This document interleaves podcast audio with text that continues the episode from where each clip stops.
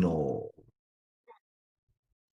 Muy buenos días a todas las personas que ya están conectados con nosotros en este que es su espacio, el consultorio solidario. Todos los lunes tenemos esta cita. El objetivo es que arranquemos la semana eh, con un inventario de los compromisos, las cosas que se nos vencen, no sé, nuevas normas, cosas que han salido y poder resolver, por supuesto, también sus inquietudes, sus preguntas. Eh, bueno, y creo que pues hemos podido desde hace ya unos años consolidar este espacio y ser de utilidad para todos ustedes. Así que bienvenidos y espero que el grupo se crezca cada vez más en la medida en que ustedes inviten a otros colegas o personas que les pueda llegar a ser de utilidad el informarse cada semana arrancando cómo está este tema del sector solidario. Como siempre, pues cada semana nos planteamos una serie de temas muy ambiciosos eh, bueno, y vamos a tratar de abarcar la mayoría de ellos, ojalá. Eh, empecemos por lo siguiente. Eh, tengo un concepto acá, ahorita verifico con John si está en nuestro blog. Si no está en nuestro blog, pues lo subimos. La verdad es que no, no lo recuerdo ahorita con la persona que nos maneja la página web, la empresa Evo Publicist. Eh, miramos a ver si está en el blog, pero hicimos una consulta a la Super Solidaria sobre la forma de registrar las inversiones en entidades asociadas o subsidiarias. Muchos fondos de empleados hoy por hoy han decidido constituir, y no son los únicos, pero sobre todo lo he visto en fondos de empleados, sociedades anónimas simplificadas a través de las cuales eh, extiendan eh, su radio de acción, su eh, complementen su objeto social. Con la excusa de ellos, pues voy a mencionar algunos casos, pero por ejemplo está el Fondo de Empleados con Caficentro. Con Caficentro prestó una SAS que se llama Prestarte, SAS, eh, y no solo maneja el tema de afianzamiento ahí, creo, para sus asociados, sino que también le hace préstamos a los familiares de los asociados, dado que el fondo de empleados directamente no puede recibir familiares. Eso no, no, no, está incluido dentro del vínculo común de asociación que permite la ley. Y hacen otras actividades de comercialización de seguros y ese tipo de cosas, con la ventaja de que pues la SAS termina subsidiando los gastos parcialmente, esa es la idea del fondo de empleados, pues porque comparten, no sé, los gastos de arrendamiento del revisor fiscal, del contador, del gerente, se prorratean, algo de ese estilo hace. Las SAS de este modo, pues entonces, en cierto modo, cubre parte de los gastos del fondo. El fondo de empleados, pues da, esa es la intención, excedentes más grandes, y con esos excedentes más grandes, pues como no paga impuesto de renta, puede hacer mucha más labor social en beneficio de sus asociados. Entonces, no se requiere que la SAS le traslade dividendos al fondo de empleados para que el fondo de empleados luego aumente su excedente y haga todo el asunto. Con el mero hecho de que la SAS cubre, subsidia, apalanca, paga parcialmente o, en, la mayor, o en muchos casos podría ser que todo el arrendamiento, por ejemplo, lo pague la SAS. Entonces, pues eh, tiene como esos dos propósitos. Presta un servicio que complementa el objeto social, como lo acabo de mencionar, y además, pues hace que financieramente el fondo de empleo sea mucho más eficiente y por ende o de más excedentes o pueda ofrecer mejores condiciones en materia de crédito y ahorro a sus asociados. Entonces, por ejemplo, está el Fondo de Empleados de Caficentro, pero no es el único. Es decir, eh, Fonducar de la Universidad de Cartagena, Fonrecar, el Fondo de Empleados de Surtigas, a ver cuál menciona el Fondo de Empleados de la Seguridad Atlas, Fondo de Empleados eh, de Fanalca, bueno, ya no es de Fanalca, Fondeicon, abrió su vínculo. Mm, y así de carrerón me podría quedar anunciando muchas, pero insisto que aquí el tiempo pues es eh, oro, pero yo pensaría que una gran cantidad de fondos de empleados en este momento cuenta con una SAS. Muchos de ellos inclusive pensando en el tema del FODES, cosa que podemos hablar eh, otro día. Hay un concepto unificado acerca de qué se puede hacer con el FODES.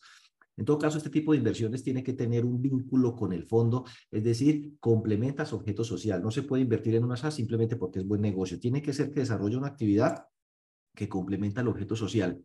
Por ejemplo, hay un grupo de fondos de empleados en Medellín que constituyó, creo que una SAS, y a través de esta están prestando todo el tema de corredor de seguros. Entonces, em, le compran directamente los seguros a las SAS que ya mismos han creado y creo yo que pues la idea es ir creando otras líneas de negocio que hagan pues posible complementar su objeto social y a la vez generar más recursos. Bueno, no sé, cada quien va desarrollando, pero el punto es ¿Y eso cómo se contabiliza?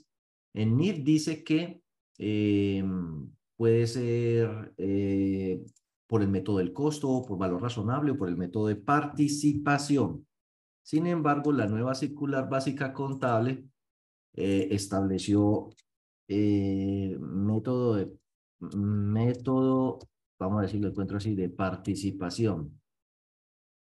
Método, ah, espérate que es que está como pegado. A esta hora, arrancando semana, todos arrancamos como pegados. A ver. No, entonces, espérate. Control F, inversiones en asociadas. Vamos a ver si lo encontramos así. Inversiones subsidiarias. Bueno, me pelé. En los estados financieros separados, las organizaciones controladoras deben registrar sus, sus, inversiones en subsidiarias de acuerdo con lo establecido en el artículo 35 de la ley 22 del 95, es decir, por el método de participación tal y como se describe en la NIC 28, eso a pesar de que en la NIC 27 se propongan otros métodos de, de, de medición. Entonces, pues yo le hice la pregunta a la supersolidaria, a ver, pero ¿por qué la NIF se dice que son tres métodos? Usted dice que solo se puede por el método de participación. Entonces aquí nos dan la respuesta, nos lo explican y nos ratifica. Efectivamente, solo es por el método de participación, es decir, fondo de empleados, cooperativo mutual que tenga una SAS debe consolidar estados financieros con ella si la controla, para lo que tenga en cuenta. Y segundo, en los estados financieros individuales del Fondo Cooperativo Mutual, esta se mide por el método de participación, o sea que los resultados eh, de las SAS se reconocen como ingreso dentro del periodo o pérdidas, si es que está dando pérdidas, dentro del periodo del fondo de empleados. Eso significa que aunque no distribuya dividendos las SAS, aumenta el excedente del fondo de empleados a la hora de distribuir. Voy a colocar un ejemplo un fondo de empleados tiene una SAS que dio una utilidad de 100 millones de pesos. Entonces, ¿cómo se registra dentro del fondo de empleados? Se aumenta el valor de la inversión en 100 millones de pesos y se aumenta el ingreso eh, por valoración de inversiones en asociadas, en subsidiarias. Em, entonces, vamos a tener un excedente más grande. El fondo de empleados solito habría dado 200 millones, pero ahora por cuenta de ese ingreso, que es el resultado de las SAS incorporado aquí porque somos dueños del 100% de las acciones, aunque podíamos ser dueños del 51%, entonces registraríamos 51 millones, el 51%. Tenemos un excedente que aumenta el valor a distribuir.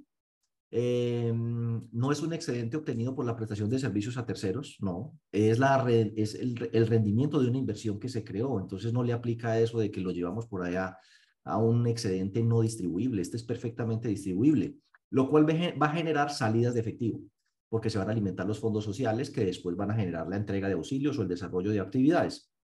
Sin embargo, ese efectivo es posible que esté movilizado dentro de la SAS hasta tanto la SAS decida que va a decretar, por ejemplo, dividendos. Si la SAS en su asamblea dice, vamos a decretar un dividendo de 50 millones de pesos, entonces el dividendo entra a bancos y ya no aumenta el ingreso porque para eso se subió el valor de la inversión, entonces se disminuye el valor de la inversión. Si la SAS registra otro tipo de ganancias, por ejemplo, en el otro resultado integral en el ORI, esos no aumentan el ingreso, aumentan el valor de la inversión contra el otro resultado integral dentro del patrimonio eh, de la, del fondo de empleados. Bueno, eso está ahí en ese concepto y lo que quiero decir es que eh, se los voy a mm, entregar pues para que ustedes eh, lo puedan descargar del blog y sepan, todo el que tenga inversiones en sociedades anónimas simplificadas. No solo debe consolidar estados financieros, sino que debe registrar las inversiones en asociadas por el método de participación. No aplican otros métodos como el método del costo o el método del valor razonable. Bueno, dicho esto, hay otra cosa eh, que está ocurriendo con eh, los requerimientos que están llegando de la DIAN. Pues me han llegado cantidades de requerimientos por estos días. La verdad sea dicha, eh, solo quiero referirme hoy a un punto específico para que lo revisen. Ya en días pasados estuvimos viendo qué cosas preguntan y cómo contestarlas.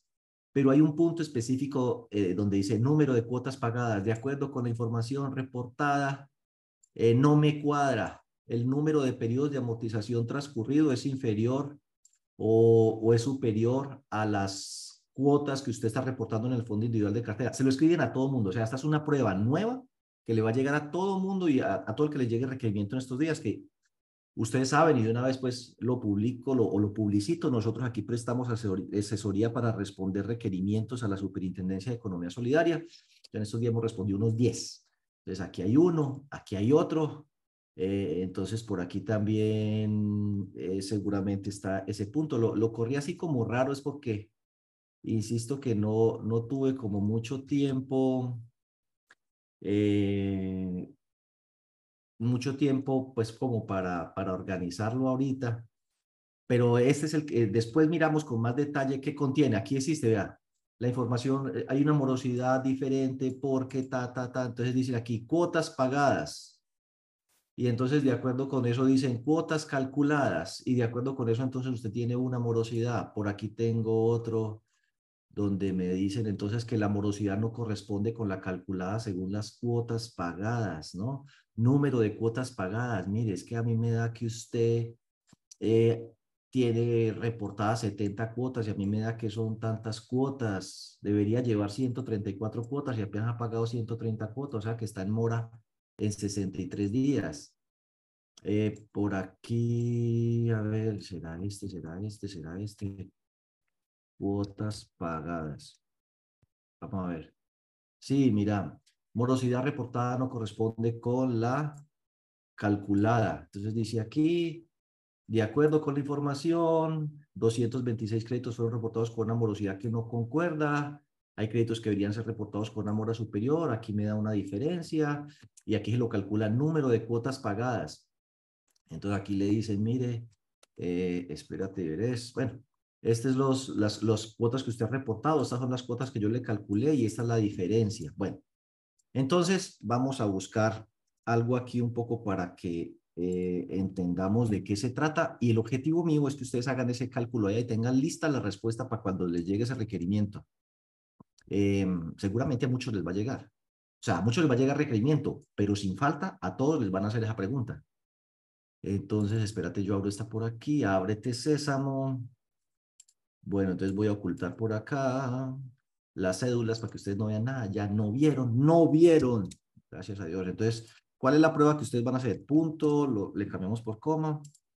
Listo. Entonces, supuestamente las cuentas que ellos hacen, que son equivocadas de todos modos, es que si usted dice que la fecha de desembolso es el 6 de agosto del 2021, el 6 de septiembre del 2021 debe pagar la cuota, ¿sí? Esa es como eh, la lógica de ellos. Que no es cierto, porque uno el 6 de agosto de pronto ya no le alcanza para que le descuenten el 31 de agosto, de pronto se le va hasta el 30 de septiembre, ¿sí? Eso, hacen periodos de ajuste, eso es bastante común, pero entonces la diferencia no debe ser muy grande. Entonces, miremos a ver cuál es el cálculo que ellos hacen. Esta es la altura de la cuota, o sea, el número de cuotas que va pagado, y vamos a ver cuotas calculadas. Lo primero que tenemos que hacer es que eh, este, este informe individual de cartera que me enviaron es al 30 de junio. Si lo ven, por aquí dice fecha de último desembolso, lo ven ahí abajo, 29 de junio. Bueno, es que no tienen que verlo ahí abajo, yo aquí lo puedo rayar, ya recuperé mi, mi lapicito que se me había dañado. Bueno, entonces vamos a hacer lo siguiente, vamos a colocar una fecha de corte, 30 de junio del 2023. Y entonces le vamos a decir, póngale cuidado, FX días 360. Si la fecha inicial es esta, y la fecha final es esta, función F4 para amarrarlo, ¿cuántos días hay entre esos dos? Y dice, hay 684 días, ¿lo es? Entonces le vamos a decir, ¿y qué pasa si eso lo divido por la amortización? Se supone que paga cada 30 días, entonces deberían ir pagando, eh, debería haber ido pagando 23 cuotas, o sea, ha pagado, debería ir pagando 23 cuotas, va. Y aquí dice que son 30, o sea, yo me atengo a lo que hay ahí. Desde la fecha de desembolso, agosto del 2021, a junio del 2023, que es este corte, ha pasado una cantidad de días y supuestamente si paga cada 30 días, las lleva pagas, debería llevar pagas 23 y en este caso vemos que hay una diferencia dice que ha pagado 35, puede ser que haya hecho un pago extraordinario, adicional, haya adelantado. Pues ya me entendieron el cálculo. Entonces vamos a hacerlo de aquí para adelante. Aquí hay unas amortizaciones que pueden ser como raras. Ah, espérate, espérate, espérate, espérate. No sé por qué. No, no sé por qué. ¿Será que? Espérate, a ver. Datos, filtro. Listo. A ver si así me deja de estar cogiendo los demás. Amortización. amortización 15. Entonces mire que aquí lo va a dividir por 15. Lleva, lleva pagas, debería llevar pagas del 18 de mayo al 30 de junio, debería llevar pagas tres cuotas. Entonces esta altura de la cuota no sé eh, de dónde sale, ¿ves? A veces los sistemas generan como unos cálculos que no tienen nada que ver con la realidad. Entonces están preguntando por eso. miremos otro por aquí que este, a ver otro que yo sé, otro que tenga por aquí, a ver, a ver, a ver. Sí, sí, por aquí tengo uno. A veces nos acompaña, casi nunca nos acompaña. Gente que es ingrata, y eso que son amigos de uno y nunca se conectan al consultorio, pero bueno. Vamos a hacer lo siguiente. Ahí está la altura de la cuota, ¿ve? Va en la cuota 52. Vamos a hacer el mismo cálculo. Entonces póngale cuidado, ponemos aquí. Aquí donde dice modalidad, voy a colocarle bueno, no mentira, voy a insertarle una cuota. Entonces le voy a colocar aquí 30 de una columna del 2023. Entonces, prueba, vamos a llamarlo así, prueba. Prueba. Prueba. Entonces yo le digo, igual, ah, bueno, bueno, igual me lo sé, igual días 360, o sea, días comerciales transcurridos desde el 15 de agosto hasta el 30 de junio, función F4. Pues madre, no, me funcionó así, me toca, me toca utilizar la herramienta. Ah, es que sin el punto. Días 360, la fecha inicial es esta, la fecha final es esta, función F4, me da 1394 días. Si lo divido entre este periodo de amortización, me dice, le han debido transcurrir 46 cuotas. Es más, le vamos a decir redondear. Redondear a cero. Listo. 46 y copiemos de ahí para abajo. Listo. ¿Y dónde será como la cosa problemática? Vamos a ver. Diferencia. Si uno dice que le ha pagado tantas, debería llevar esta, pero aquí lleva menos. O sea, vamos a hacer esto menos esto. Donde me dé negativo no es el problema, porque antes va adelantado. Donde me dé positivo es el problema. Eh, bueno, dice aquí amortización. Entonces, mire que aquí es donde eh, la super le empieza a usted a preguntar. Aquí, mire, estas alturas de cuota, yo no sé de dónde las saca el sistema. O sea, el problema es esto que están reportando ustedes. Altura de cuota es lo mismo que número de cuotas pagadas. Bueno, aunque esto es cartera que está vencida, entonces vamos a hacer lo siguiente, dos puntos. Eh, voy a eliminar todo lo que sea cartera vencida. ¿Sí? Aquí hasta donde dice 30, o sea, para que ajustemos la prueba. Y entonces volvamos al tema de esta diferencia. Mire. Entonces, ¿qué dice aquí? Yo le presté el 14 de septiembre del 2018. Eh, si usted dice que paga cada 30 días, al corte del 30 de junio me debe haber pagado 58 cuotas y resulta que usted no ha pagado sino 51. Por lo tanto, está atrasado en 7. Y entonces ahí mismo ellos dicen 7 por 3, 21. Tiene una mora de, sí, ahí mismo, esto por 30, porque 210 días de mora. Yo le dice, mire, en mis cálculos estos créditos están en mora y usted los tiene registrados en A. Explique. Espero que me hayan entendido la prueba para que la hagan en su sistema, eh, revisen y le pregunten al de sistemas o, al, o, a la empresa que les vendió el software por qué hace eso, por qué. Em, pues yo digo aquí, si en el 2018 fue otorgado el crédito, puede ser que durante el periodo de la pandemia a toda esta gente le dieron un periodo de gracia que osciló entre 3 y 6 meses. Y entonces a este le da 7 porque de pronto el 14 de septiembre el primer paro no era para el 30 de septiembre, sino para el 31 de octubre. Entonces ahí está el primer mes de diferencia. Y luego le dieron seis meses de periodo de gracia y listo, sale para pintura por el tema de la pandemia. Pero revisen ustedes en cada una de sus entidades porque a veces da unas diferencias muy significativas que uno lo único que tiene para contestar es, le preguntaremos a nuestra casa de software y como tengamos respuesta, les hacemos llegar. Pero bueno, revísenlo ustedes allí. Hay una cosa muy importante, nosotros eh, vamos a hacer un cambio en lo que son nuestros eventos, eh, pues porque hay como necesidad de eh, cambiar esta fecha del 4 de agosto de la brecha de liquidez, cálculo, coeficiente de fondeo estable, etcétera, lo vamos a hacer el 25 de agosto porque el 11 de agosto, John me ayuda con la publicidad para montarla, o, Octavio, el 11 de agosto, el 4 ya no vamos a hacer nada, el 11 de agosto vamos a hacer un seminario taller, elaboración del informe del oficial de cumplimiento.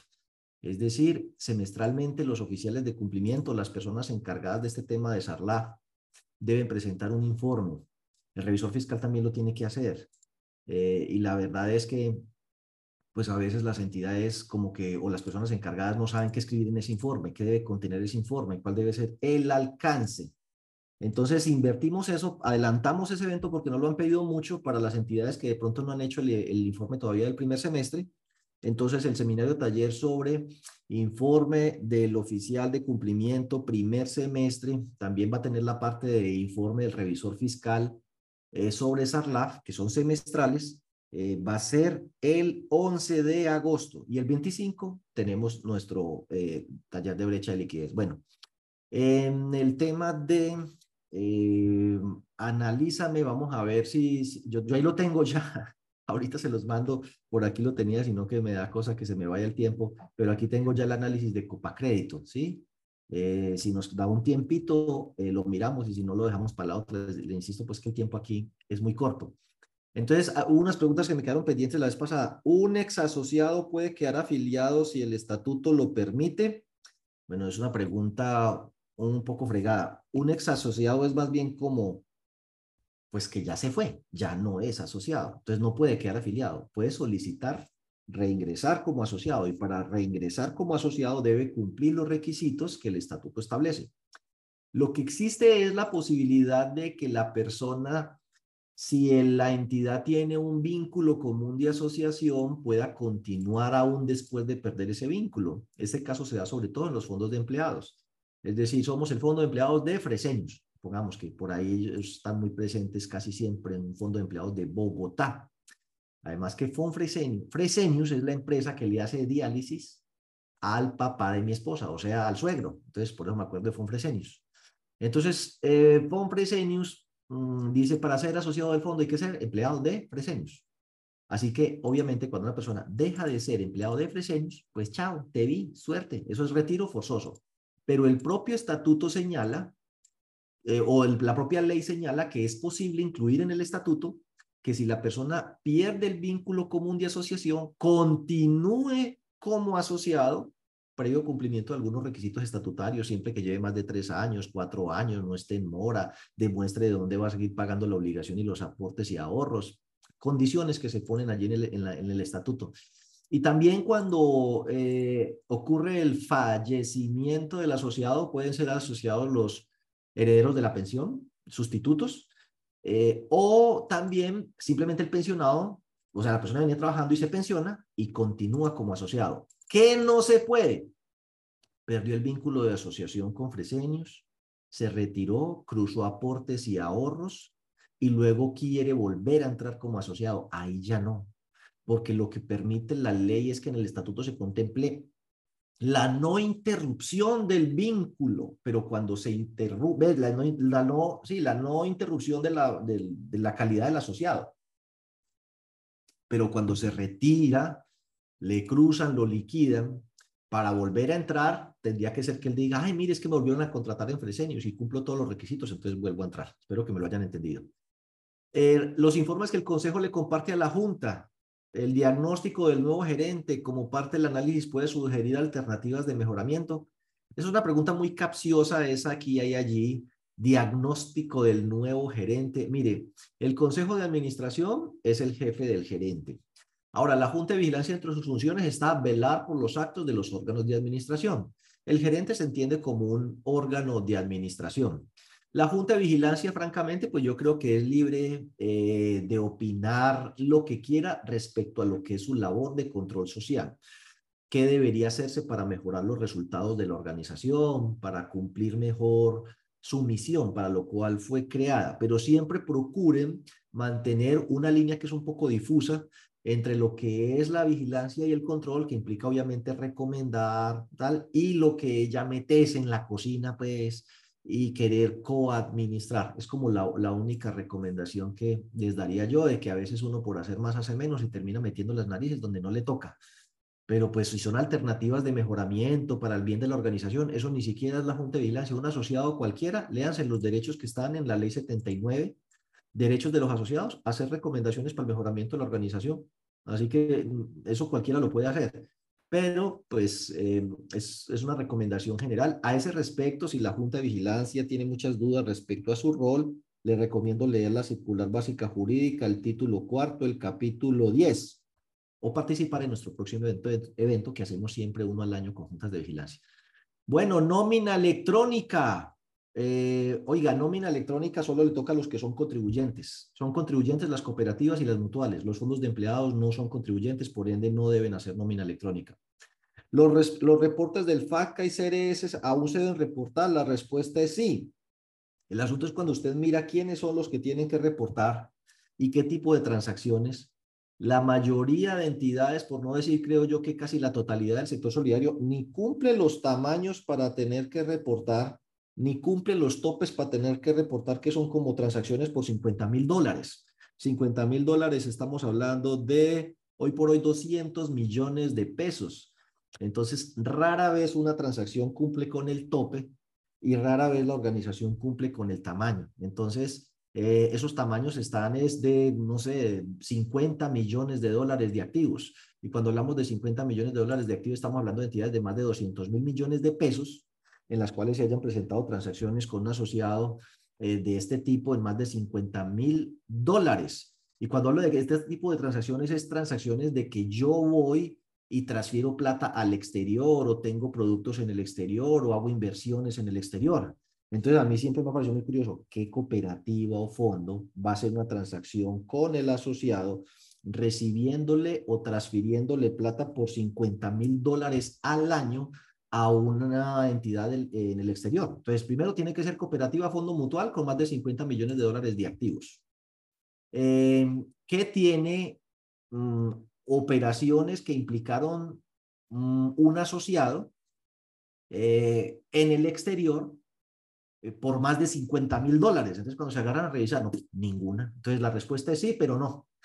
no, no, no, no resulta ninguna entidad ni con tope ni con ese tipo de transacciones para reportar. Eh, otro día, por allá, cuando hagamos nuestro seminario de actualización tributaria, nosotros hacemos un, uno de cierre fiscal y contable, lo vamos a hacer este año, Dios mediante, en diciembre, empezandito diciembre, entonces apúntese para el seminario de cierre contable y fiscal, en donde hablaremos pues de estos temas eh, tributarios. Una charla con un abogado indicó que los EAT son títulos valores. Pues puede, pudo haber tenido un lapsus, porque la realidad es que no son títulos valores. Los CDT son títulos valores. Los certificados de ahorro a término son ahorros, no son títulos valores. Los CDTs sí son títulos valores endosables, negociables, transferibles, embargables. Los CDATs no son embargables hasta el tope de ley y excepto por alimentos excepto por alimentos. Todo, uno mira todo lo que es inembargable, los aportes son inembargables, excepto por alimentos. Las pensiones son inembargables, excepto por alimentos. De ahí tan importante la vasectomía. Bueno, dicho esto, pasemos entonces a ver qué más hay por aquí. Sí, vencimientos. El 30 de julio se le vencen los reportes a SIXES eh, a los niveles 2 y 3. El 31 de julio el registro único de beneficiarios sobre el que me he preguntado muchísimo que a quién reporto. En eso hay suficiente información en la página de la DIAN, videos, tutoriales, cartillas, y aún así sigue persistiendo eh, la, ¿cómo se llama? La controversia, que si va el gerente, que si va el consejo. Pues en opinión mía, pero no soy experto, así que consulten con sus revisores fiscales, eh, pues va el gerente. ¿sí? Como mínimo va el gerente allí eh, reportado. Algunos dicen que va al consejo de administración o junta directiva. El asunto es que he tenido como por ahí conocimiento de que va o el uno o el otro, pero no permite que vayan los dos. No sé. Eh, háganmelo saber ustedes si pueden de pronto colaborar aquí para eh, orientar a los colegas. Nosotros tenemos un grupo de revisores fiscales, un grupo de oficiales de cumplimiento, por ahí nos pueden compartir. Me lo escribe al WhatsApp yo creo que es el, eh, o lo, lo escribe por aquí por el chat ahorita, yo creo que como mínimo es el representante legal. Mientras eso se aclara, el 31 de julio que no se le pase, al menos reporte al representante legal. Bueno, inician las declaraciones de renta de personas naturales, esto me tiene súper angustiado, ¿cómo va a pagar eso, Señor Jesús? Em, y lo de la pérdida esperada hablamos más adelante porque Hoy el tiempito seguramente no nos va a dar. Otra novedad, el tener, como ustedes ya van a reportar CICES, hay una nueva versión del 10 de julio del 2023 que metió una enorme cantidad de cuentas. Yo ahí les, les puse algunas, eh, pero a ver dónde los tendré.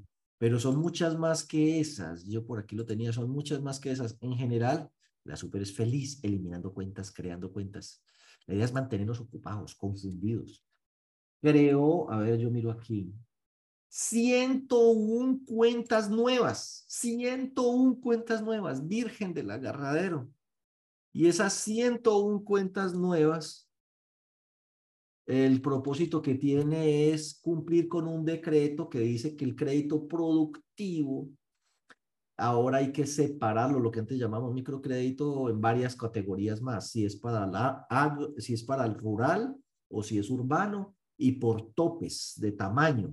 Entonces, pues para poder separar todo eso, crearon una enorme cantidad eh, de cuentas, eh, créditos productivos por aquí, a créditos productivos, intereses de créditos productivos, créditos productivos, créditos productivos. Eso antes no existía. Eso de esos créditos productivos los metieron ahí en el plan de cuentas. Cuando actualicen, entonces el SIXES tengan presente que les va a aparecer en el catálogo de cuentas todas esas cuentas nuevas. Adicionalmente, eso entonces afecta y modifica la brecha de liquidez, no de manera grave si usted no tiene créditos productivos. Le espero para que sepa que el formato que usted tiene no le va a encajar como lo tenía acostumbrado, que copia aquí, pega aquí para reportar y cargar. No, porque hay tres líneas nuevas, 88, 90 y 92. Una que es la maduración de los créditos productivos, otra intereses de créditos productivos y otra pagos por cuenta de asociados de eh, créditos productivos. Entonces, pues, si usted tiene ya su formatico armado y, Pascual, pues entonces le inserta tres filas y lo pone ahí. Bueno, recuerde que nuestra herramienta de Starsol, nuestro software no solo ya eh, hace todo lo que tiene que ver con SAFLab, segmentación, consulta listas, identificación de operaciones inusuales, reportes eh, a la OIAF, que a propósito se vencieron ahora el 20 de julio. Yo espero que todos ustedes hayan hecho esos reportes. Había un nuevo formato que se llama el formato de productos, que era la primera vez que las entidades de tercer nivel reportaban. Dio mucha lidia, mucha lora. La gente de pronto se fresqueó y pensó que era hacer como lo que se hace cada mes. Ausencia, ausencia, ausencia. No, uno no puede reportar ausencia de productos, porque uno como mínimo tiene aportes y muchos tienen cartera y otros tienen depósitos y ahí sígale sumando pues los que tienen actividad comercial. Entonces, productos todas tienen como mínimo aporte, entonces todas no debieron haber reportado ese, ese reporte de productos, disculpen la redundancia, y no podía irse como ausencia. Y todos, digamos, o muchas entidades subestimaron eh, la complejidad de la hecha de ese formato, y como siempre dejamos para última hora. El 20 de julio festivo había gente viendo el desfile y nosotros aquí eh, con un consultorio especial de eso y haciendo reportes y aún así una gran cantidad de entidades que eso se le fue extemporáneo. Pues en que se vaya extemporáneo a no presentarlo, es mejor presentarlo extemporáneo. Ese es el eh, consejo. Si alguna entidad está interesada en el servicio de que le elaboremos el reporte, con muchísimo gusto. Em, pero creo pues que el tema es tan grande que a nosotros por lo menos nos superó en nuestra capacidad. Eh, no pudimos, ese día trabajamos 20 de julio, hasta medianoche. Bueno, trabajamos, es mucho decir, yo me acosté más tempranito, pero John estuvo pues ahí junto con otras personas trabajando inclusive hasta más tarde. Eh, y aún así creo que hay muchas entidades que les tocó extemporáneo. Entonces, para la próxima, eh, que va a ser por allá 20 de enero, va a ser peor dolor, porque el 20 de enero vienen reaccionando que el año se acabó, bueno, que se acabó y empezó otro, y que ya hay que volver, vienen despertando, venimos despertando, incluido yo, como por allá después de Reyes, a esa dura realidad, y que no tengo el cierre contable y que necesito cartera, depósitos, aportes. Ojo con eso. Para poder cumplir a tiempo usted con el reporte, el 20 de enero va a tener que ya cerrar del el balance por lo menos del 15, estar seguro de la cartera, de los depósitos, de los aportes, de cuentas por cobrar, deudores comerciales, ese tipo de cosas. Prográmense bien con esa vaina. Hubo entidades que el 20, usted me puede hacer el reporte con mucho gusto. Eh, gratis no, le cuesta, pero me tiene que mandar esto, esto, esto, esto. Ay, no, pero es que yo todavía no he cerrado junio. Y entonces, Sí, entonces no es solo la fecha, la gente siempre se programa, es, es que yo tengo que reportar a la super el 30 después del corte, o sea, como es el 30 de junio, entonces el 30 de julio reporto al CICSE, sí, pero el, el reporte de UIAF es el 20, el 20, 10 días antes, y para fin de año va a ser peor. Entonces, de aquí a ese entonces, eh, definitivamente lo que vamos a organizar con nuestros clientes de Starsol van a ser jornadas, pues para los clientes de Starsol gratuitas, para los demás serán pagas, eh, donde pues como que colectivamente, bueno, tenga, estos, eh, tenga esta, esta, información, entonces mire, le vamos a hacer cómo se hace, se hace así, ¿cierto? Cha, cha, cha. Entonces, para los que tienen Starsol, lo hacen dentro del software. Para los que no, pues con una macro que hemos desarrollado desde acá. Pero el consejo en medio de todo eso es no se deje coger la tarde, no incumpla esa obligación porque ya se han presentado sanciones por eso. Y en la brecha, para que no dé hora ahorita, por lo menos que es dentro de esta semana, esta semana, eh, sepa que le metieron tres filitas más allí y que hay nuevas eh, cuentas. A ver qué más decimos. Salió la, la encuesta de expectativa ya de julio del Banco de la República pues yo creo que el Banco de la República, francamente, pues está pecando de optimista. No le ha pegado en los últimos años al dato de inflación. Viene bajando la expectativa de inflación hace ratico. Empezó por ahí el 9 y pico y ya la lleva en el 8,90 y en el 5% para el otro año. Dios quiera, o sea, realmente yo quiero, quisiera que sea así, pero estuve viendo las proyecciones de Coffee Colombiana y las proyecciones de Coffee Colombiana y de otros son por encima del 9. Esto está redondeando al 9. Entonces, pues yo sigo pensando que la inflación eh, va a estar más allá eh, del 9, no mucho, pero va a estar más allá del 9. No creo que vaya a superar el 10, pues tendríamos que hacer una calaverada como país, pero impresionante. Todavía tenemos la oportunidad. El nivel de, de no sé, es que no quiero decir ninguna palabra, pero pues de, cosas que uno puede llegar a hacer que le parecen eh, inverosímiles, no es sino ver la guerra de Rusia y Ucrania, esa vaina, francamente, eso es como por ahí de la Guerra Fría, por ahí de la Segunda Guerra Mundial, pero no, eso lo estamos viendo ahorita, con todos los avances que hay, con las cosas que hemos hecho como humanidad tan bonitas, y, y, y, caer y descender a ese pozo profundo. Eh, ver, es, es, francamente es motivo de vergüenza como especie, sí, de verdad, que los seres humanos seamos capaces de hacer algo como lo que está pasando en Ucrania y lamentablemente no es el único sitio, aquí en Colombia con el ELN, las FARC, todos los grupos armados organizados, pues nosotros no tenemos autoridad moral tampoco para pronunciarnos sobre eso y señalar con el dedo al otro, y ni se diga en otros países, Siria, que no volvimos a preguntar por eso, África, Taiwán, sacándole los dientes a China y Corea del Norte con no sé qué, o sea, me han dicho, lo voy a decir, el nivel de estupidez humana no tiene límite. Tendríamos que hacer algo muy estúpido para que la inflación pues se nos dispare eh, por encima del 10. Y no digo los colombianos, sino en general pues el mundo, pero la cosa podría estar por ahí. Y las tasas de interés, pues entonces debería la tasa del Banco de la República cerrar hacia el 12% y por ende la DTF va a estar por ahí, por el 12%. O sea que va a haber un pequeño alivio, pero sobre todo la reducción de las tasas de interés y la fuerte competencia por el crédito se va a dar hacia el año 2024. Eh, no sé si John estará por ahí, es que yo lo hemos tenido trasnochando mucho por estos días. Yo no sé si ustedes se habrán enterado, pero entonces la familia se nos agrandó. Entonces, John. Sí, Diego, aquí estamos, aquí estamos, claro que sí. Claro tiene que sí. un niño como de ocho meses, ya tiene ocho meses, ¿cierto? Entonces ya, ya no necesita. Sí, señor, sí, sí. Ya no necesita despertador. Con John ensayamos de todo y todo falló. Le compramos un gallo, le tuvimos reloj de campanita, reloj de celular, nada lo despertaba. Ahora Matías a las 4 de la mañana lo levanta todos los días y el trabajo no le deja acostar antes de medianoche, entonces este pobre ya no duerme. Entonces yo digo, bueno, no, si no se ha levantado, no hay problema, pero sí está ahí. Proyecteme las preguntas, John. Claro que sí, con mucho gusto. ¿Ya lo levantó Matías o no? Desde las seis de la mañana. Ah, bueno, Ahí está, Diego. Esas son las preguntas. De pronto. Ah, bueno, ese ya lo dije. Ese ya lo dije. Ok, listo. Ese también. Eh, ese también, ¿cierto? sí, dale. Listo. Ese, ya mencionaste algo sobre ese tema también, ¿cierto? Sí, con que reporte el representante legal al menos. El crédito en vivienda se requiere avalúo técnico Eh, sí, se requiere avalúo técnico, ¿cómo le parece? Busque eso en la circular básica contable, en el tema de garantías, ahí está. A propósito, y discúlpame, John, entonces voy por aquí a proyectarle al hombre, ahorita usted me lo vuelve a proyectar, vale, no sé por dónde, así, aquí está. Eh, las garantías se tienen que actualizar, esa es otra cosa que está pasando con los eh, reportes a la supersolidaria. Vamos a colocar un ejemplo, otro ejemplo aquí, a ver, el último que teníamos acá, eh, informe individual de la cartera.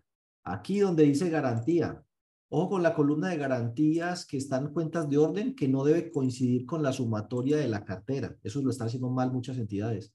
En la cuenta de orden ponen ese el saldo de capital. No, le debe, le debe coincidir es con la sumatoria de la columna de garantías.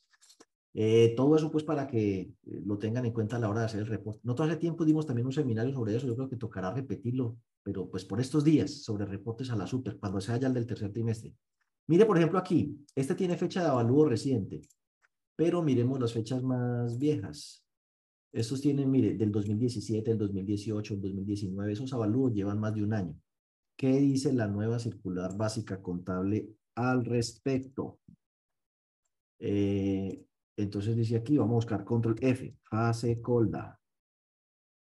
Fase colda, fase colda. Yo escribo fase colda pues porque me acuerdo de palabras claves que me llevan al sitio rapidito. Entonces, se van para la circular básica contable, para el título cuarto, para el capítulo 2, numeral 52144, y aquí abajito está. Y lo primero que le dicen es eh, el valor de las garantías sobre inmuebles al momento del otorgamiento corresponderá al avalúo mediante, mediante un avalúo técnico. Y aquí le dice entonces, deben ser practicados por peritos o avaladores registrados en el ta, ta, ta, ta. ¿Lo ve? Y aquí de todas maneras le dice que es un avalúo técnico. No es avalúo catastral ni nada, es avalúo técnico.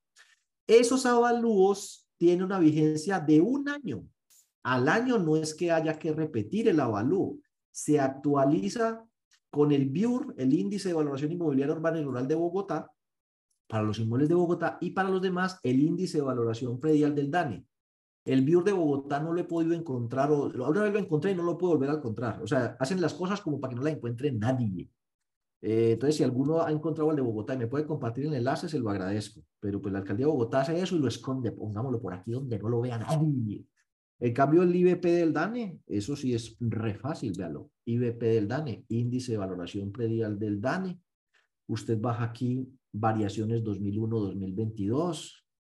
Tristemente, eh, la valoración de los bienes inmuebles no está creciendo por encima de la inflación, sino por debajo de la inflación. O sea, se están desvalorizando, lamentablemente, y para este 2023 peor. Eh, pero bueno, supongamos que no sé de dónde, ay, eh, ¿de dónde me llama Julio? Julito, le hablo desde Miami. Ah, bueno. Entonces, miramos, escojamos cualquier ciudad, Ibagué, nunca hablamos de Ibagué. Entonces, por allá dice, ay, yo tengo un bien inmueble del año 2019. ¿Cuánto debería estar hoy en el reporte del CICSES en mi base de datos para efectos de eh, poder reportar la garantía eh, actualizada. Entonces dijimos que en el 2019, ¿no? Entonces cogemos aquí 100, 100 del 2019. Entonces vamos a actualizarlo. Esto 100 fue lo que dio el avalúo ese año. Entonces lo multiplicamos por 1 más, entonces le, le sumamos el 2010 y el 20, el 20. 1 más este dividido 100. ¿Sí? Tin, tin porque el 2019 mantiene la avalúo un año, pero luego lo, lo actualizamos. Entonces ya sería eso, por el 2,9, X21 por, qué pena con ustedes, por. Entonces da 102,96. Y luego le decimos este por 1, espérate, espérate, espérate, por 1 más este dividido 100. Eso pasa con estos programas así en vivo que uno a veces se, se enreda. Pero ya, 105. Y aquí sería hasta hoy. O sea que el avalúo que usted hizo le dio 100 millones, pero en el sistema, aquí usted para efectos de calcular eh, no sé, las provisiones o para tener el dato estadístico que cuánto vale esa garantía hoy, esos 100 millones de esa época aquí deberían estar en 112 millones de pesos. Eso es lo que dice allí. John, vuélvame a, a proyectar las preguntas si es tan amable. Claro que sí. Entonces usted busca la ciudad. Si la ciudad suya no está en el listado, eh, lo hace con el nacional. Ahí tiene por ciudad y luego dice nacional, entonces lo hace con la ciudad. Dale, John. Eh, ¿Qué pasa si el revisor fiscal no presenta ese informe? Ah, pues ahí lo pueden sancionar porque él tiene la obligación de presentar el informe semestral sobre el tema de riesgos y, y SARLAF.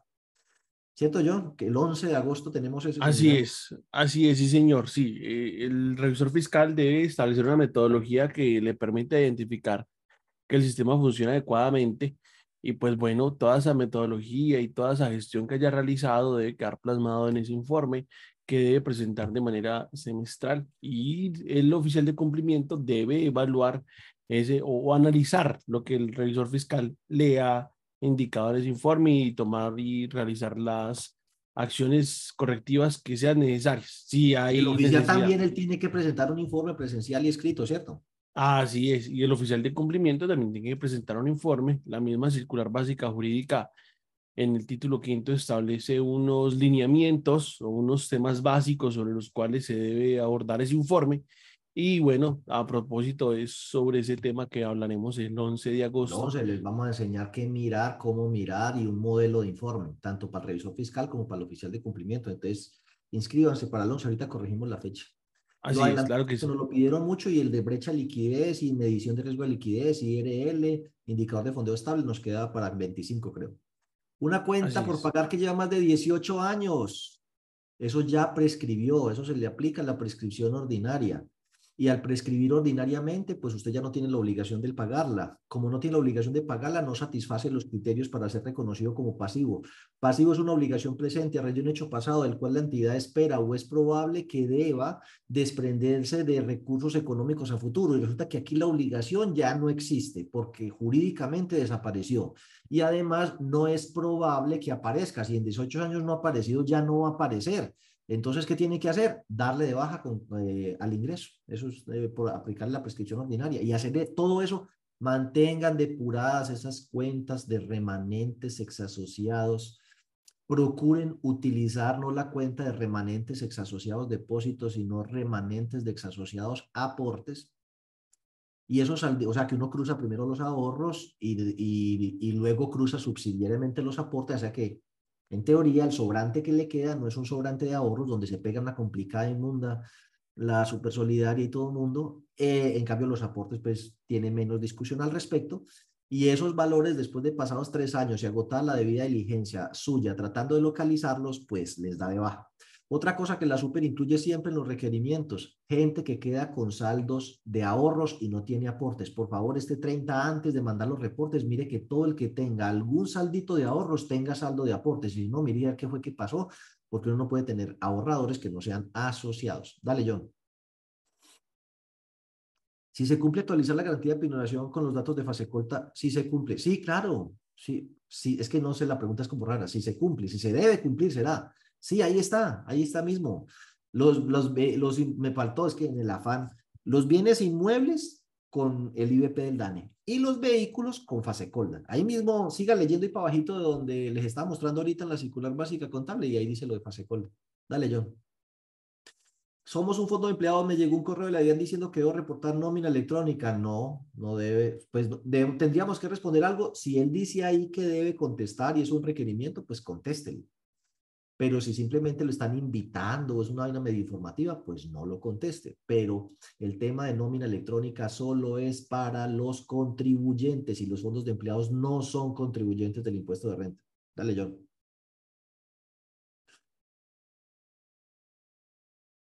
¿Ahí se acabó? Eh, no, eh, dice la contabilización. ¿En, ¿En, YouTube hay? No, no señor, no señor. En YouTube no ah, preguntas, pero sí, esa pregunta es diferente. ¿Cómo, se, ¿Cómo debe ser la contabilización de una donación realizada a una cooperativa en maquinaria e infraestructura? ¿Y cómo sería el efecto en el impuesto de renta de la misma? Eh, bueno, pues ahí sí está grave. A ese respecto, lo que yo, eh, pues grave, grave, grave, ¿no? Es que nosotros aquí yo no sé qué vamos a hacer. ¿Se acuerda que el 8 les dije que ese tema del impuesto de renta, las, los gremios tienen que abordar ese tema y hacer que la DIAN se pronuncie y, y dé unas instrucciones precisas sobre eso, porque si no estamos es en, en la nada, ¿sí? Como estamos en este momento. Pero a ese respecto le puedo decir lo siguiente. La circular básica contable, que aquí está, tiene el tema de dona, a ver, control inicio, a ver, control inicio, control F, donaciones. Entonces, pues yo estoy como escribiendo aquí al revés. Eh, espérate, a ver aquí. Donaciones. Siguiente. Mire, donaciones, reconocimiento y tratamiento contable. Muchas de las preguntas que ustedes me hacen, lo que yo busco es como orientarlos en qué parte de la normatividad están, ¿cierto? Entonces usted dice ahí donaciones, reconocimiento y tratamiento contable. Entonces, en los marcos técnicos normativos no hay una norma específica sobre el tema de donaciones.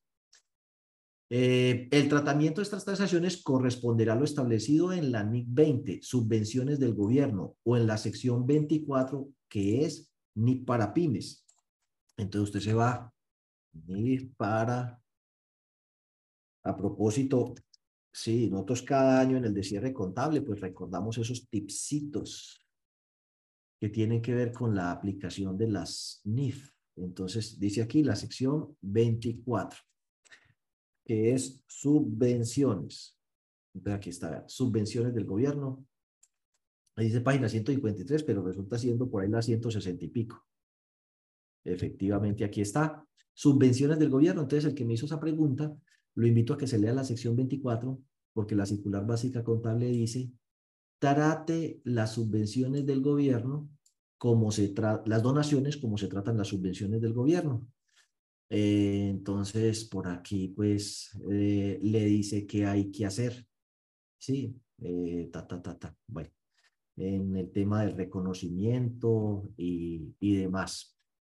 Mm, ¿Dónde sería que la, la, bueno, no mentiras. La SUPE yo no he tenido ningún concepto que le haya hecho sobre el tema de donaciones. Habría que investigarlo, pero aquí dice, se reconocerá como ingreso.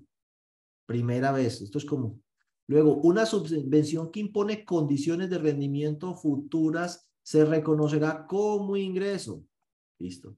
Las subvenciones antes de que satisfagan los criterios de reconocimiento de ingreso, porque todavía, pues digamos, no, no he cumplido. Es como cuando le dicen, yo le doy esta donación para que usted haga tal cosa y no he hecho esa tal cosa, pues hasta ahorita como no he cumplido los criterios para que la donación sea totalmente mía y no la tenga que devolver, eh, entonces se lleva al pasivo mientras tanto.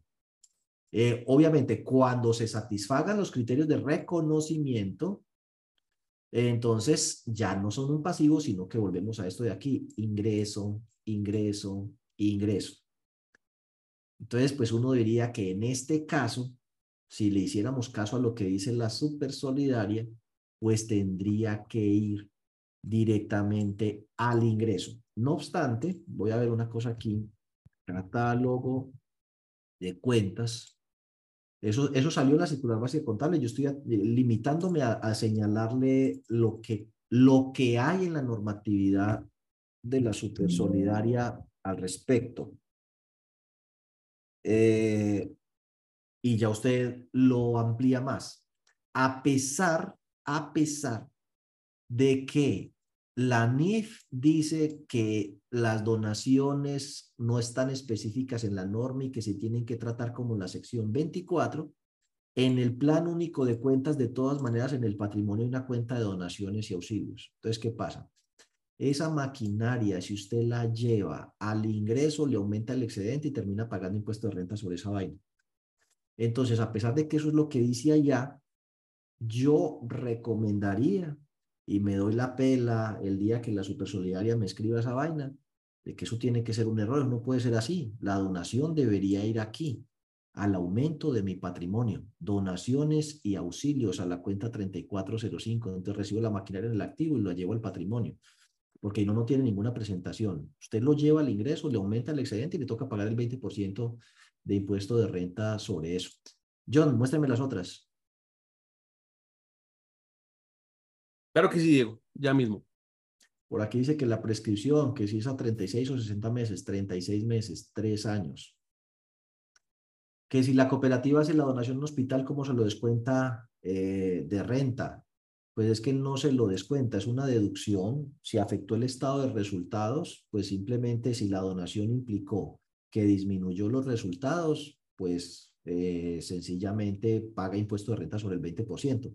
Si donó algo que no tiene un valor, reconocido y no va a afectar resultados, pues no tiene ningún beneficio tributario.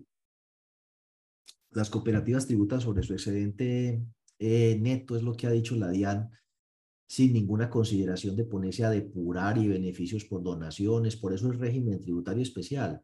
Dio 500 millones, bueno, me paga 100, que es el 20% de esos 500. Ahí entran ingresos obtenidos por la prestación de servicios a terceros, entra todo lo que tenga relación de causalidad, necesidad o proporcionalidad. Em, pues las cooperativas, cuando se habló de donación, no, no estaba pensado en que ellas tuvieran algún tipo de beneficio tributario. Ahí estamos hablando de una entidad sin ánimo de lucro que le dona a otra entidad sin ánimo de lucro que es un hospital. Por ende, esa donación no tiene ningún tratamiento diferente al que si afectó los estados de resultados de manera negativa, porque dieron de baja un bien que donaron, entonces pues sencillamente disminuye el excedente distribuible. Pero lo otro ya sería usted decir, yo ya no quiero ser régimen tributario especial, me salgo del régimen tributario especial, pago impuesto de renta como cualquier empresa y ahí sí aplican el tema de las donaciones. Eh, hablar sobre el formato 9084, ley minera. Oiga, debo decir que yo sobre el tema de, de, minería no sé absolutamente nada, pero la pregunta me sirve eh, para decir que hay un nuevo formato. Sí, señor, cómo no. Así que le agradezco mucho al de la pregunta. No sé de qué trata, ¿sí? Es que ley minera, vaya usted a saber, ustedes eh, por aquí, espérate, John, que John, yo le digo que, que me presente y luego yo vuelvo y lo saco, hermano, qué pena con usted. Pero ese es otro, un nuevo formato, formatos, ¿sí? Y aquí nos crearon un nuevo formato. Entonces, a la, a la brecha de liquidez, ah, pero es que ese no se me activó aquí. Pues a ver dónde estará el de ley minera, ley minera. Ah, no, pues es diciembre del 2022. Espérate a ver, junio, del 2023. Miremos ley minera. No, no, no. Tengo que revisarlo. Pero bueno, lo que le puedo decir es que aquí, espérate a ver, espérate a ver, espérate a ver. Le decimos aquí descargas, descargas. Yo por aquí tengo el actualizador, ¿sí? Entonces usted le dice que sí. Actualizador C, actualizador tal. Ah, bueno. Run. Más información, ejecutar de todos modos. Espérate a ver. Sí. Install, tin, tin, tin, tin, tin, tin. Mire que está facilito. Bueno, esperemos a ver si funcionó si nos activa el formato. Y si no, pues tocará revisarlo más tardecito. Si el, espérate. Cucú cantaba la rana. Entonces, formatos. Y si le decimos aquí, y si hacemos un muñeco, junio del 2023. Informe ley minera. Entonces, lo que habría que leer es esa ley 2177 del 2021, que francamente yo no me la he leído, pues yo tengo por aquí dos clientes que tienen que ver con, con eso, medio, medio. Eh, una cooperativa de eh, carbones del Guayabito, el Cerro del Guayabito, y otro por allá, Yatahuacó, que vende combustibles. Es, ellos a lo mejor la tengan más clara, pero uno le dice aquí función F1. Sí, es aquí la cosa, función F1. Sí, cuando uno le funciona F1 al formato, él se lo abre. Entonces dice, información de los actores de la cadena minera que aporten la creación de productos y servicios financieros ofrecidos, eh, ta, ta, ta. Que la información se transmitirá a Minminas. Pues madre, entonces descripción detallada del formato. Y ahí le presentan tipo de productos, depósitos, cuentas de ahorro, otros ahorros, crédito, otros productos, fechas de solicitud, oficina donde hizo la solicitud, entonces, supongo yo que para las que tienen actividad minera, este será un formato a considerar nuevo. Pero ahí dice que Ley 2177 del 2021. tocaría eh, leerla, pero eso no, el sistema permite generar el archivo de envío a la CES debido a que no depende del diligenciamiento y validación de otros formatos. O sea, ese no cruza nada con nada. El que esté en el tema minero sabe que le toca ahí. Informe ley minera, artículo 16. Oiga, de puro desocupados. Y ya con este nos despedimos y el resto las dejamos para la próxima. Eh, le escribimos por aquí. Se le escribe, bueno, esto es, esto como dice por ahí, hacer esto en conmemoración mía. Artículo 16. Artículo 16, ley 2177 de 2021. Eh, ta, ta, ta, ta. Entonces dice aquí ese artículo 17. 17. Artículo 16. Las entidades financieras y de economía solidaria deberán rendir informes trimestrales a la Supersolidaria de cada una de las solicitudes de productos y servicios financieros que ante ellas hubieran presentado los enunciados en el artículo 2. Solicitudes presentadas, admitidas, rechazadas. Entonces, miremos quién dice aquí el artículo 2. Artículo 2. Eh, se aplicarán a titulares mineros, explotadores mineros, comercializadores de minerales, plantas de beneficio, prestadores de servicios especiales, exploración, construcción, montaje y explotación y cierre, abandono. Eh, y ta, ta, ta. Oiga. Entonces, ¿cómo le parece que aquí la cosa está más interesante? Todo el que tenga solicitudes de crédito, solicitudes de productos de ahorro. En su entidad, que hayan presentado una solicitud, usted debe incluirlas dentro de ese nuevo formato. O sea que esto sí les aplica eh, a todas las entidades. Es decir, pregúntese primero, ¿tiene usted entre sus asociados personas que tengan título minero y su actividad sea la explotación de una mina de carbón, por ejemplo? ¿Explotadores mineros? Eh, ¿Tiene alguno que se dedica a la comercialización de un mineral? ¿Tiene una planta de beneficio o tratamiento del tema mineral? Eh, ¿O prestan servicios especiales como exploración, construcción, montaje, explotación y cierre de proyectos eh, mineros? Si entre sus asociados hay alguno que se dedique a eso, pues tendrá usted que incluirlo dentro de este programa de reporte. Cédula, identificación, nombre, qué tipo de producto tiene, depósito, cuenta de ahorro, otros ahorros, créditos, tarjetas de crédito. ¿Cuándo hizo la solicitud? ¿Usted la aceptó o la rechazó? ¿Por qué la rechazó? El trámite ya está rechazado y en qué oficina fue. Ni siquiera le piden cuánto fue la cuantía. Está sencillito. La parte complicada, digo yo, es empezar a identificar quienes dentro de mi base social se dedican a la actividad minera y si han hecho una solicitud de cualquier producto durante este eh, periodo. Y eso como que le aplica a Reino Unido y todo el mundo. Bueno, dicho lo anterior, ¿yo se nos quedaron muchas? Por ahí unas dos o tres preguntas, Diego. Proyectelas y salimos de ellas de una vez para no dejar nada pendiente. Y pues el resto se lo, se lo vea y nos alargamos unos minuticos. Em, y lo de los indicadores de la otra cooperativa, eh, Copacrédito, lo vemos dentro de eh, ocho días, sí, dentro de ocho días no es festivo, sí, si no es festivo, dentro de ocho días. ¿Los saldos a favor se pueden depurar dejando constancia un acta de tal situación? Sí, aquellos que cumplan pues como ese criterio de que ya eh, pasó el periodo de prescripción ordinaria, tres años. Listo, John, dale. 36 meses, dale prescripción ordinaria a los 36 meses. Los aportes de la 2465 también prescriben 2465. ¿Qué será esa cuenta 2465? Francamente no, no sé. Mire, no es los aportes. En general, todo pasivo prescribe. La prescripción ordinaria es eh, cuando una obligación deja de ser obligación y ordinariamente eso transcurre luego de 36 meses que la persona no ejerció ese derecho. Entonces, pues lo que haya en la 2465, tres años eh, de viejera y chao.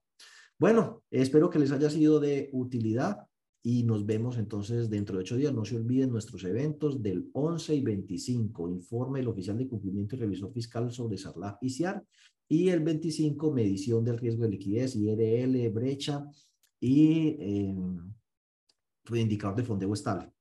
Nos vemos. Éxitos.